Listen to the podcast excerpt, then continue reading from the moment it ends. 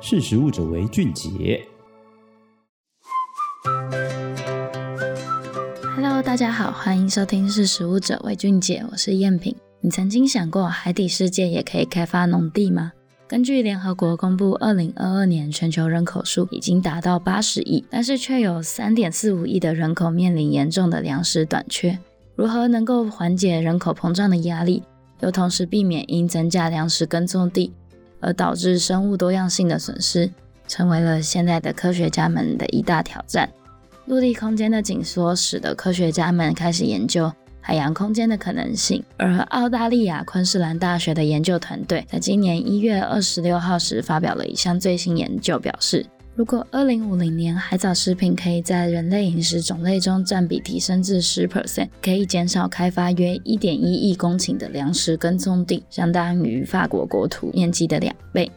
你曾经吃过海藻食品吗？海藻被视为近年新兴的产品，其中含有的丰富营养素。也使得许多品牌不断推出海藻制成的营养补充食品，而过去也曾经有研究显示，如果将牛只的饲料替换为海藻，可以有效减缓牛只排放的甲烷量。不仅如此，比起玉米、木薯等陆生植物，海藻不需要灌溉和肥料，当做再生能源燃料也会更加的环保。所以，不论是作为动物饲料或是燃料，海藻在商业或是生态保育上都具有极大的潜力和益处。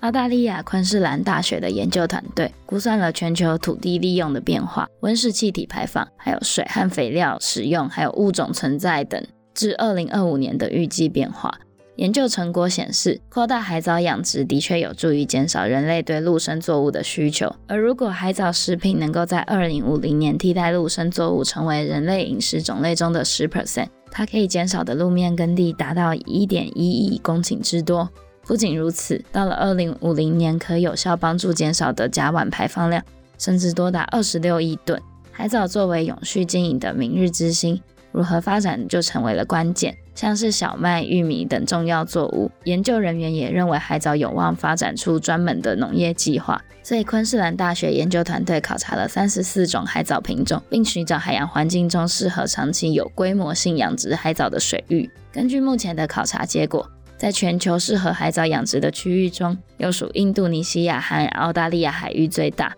面积约为六点五亿公顷。而且这两个国家的海域也已经有多种本地海藻品种，但是能不能作为商业生产的作物，还需要再多进行研究。尽管海藻养殖场具有巨大的开发潜能，但是要怎么样在不破坏海洋生态系统平衡的前提下，还能够让海洋世界真的像陆地般开发，其实还有很多需要处理的议题。像是大规模耕种所需要使用的绳索和网子，也需要先找到环保可分解的材质。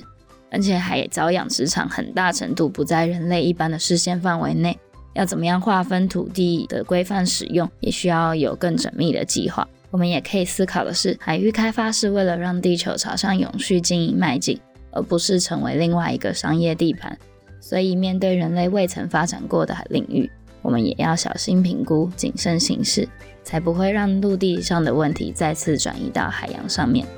今天的分享就到这边，谢谢你的收听，我们下次见。识时务者为俊杰。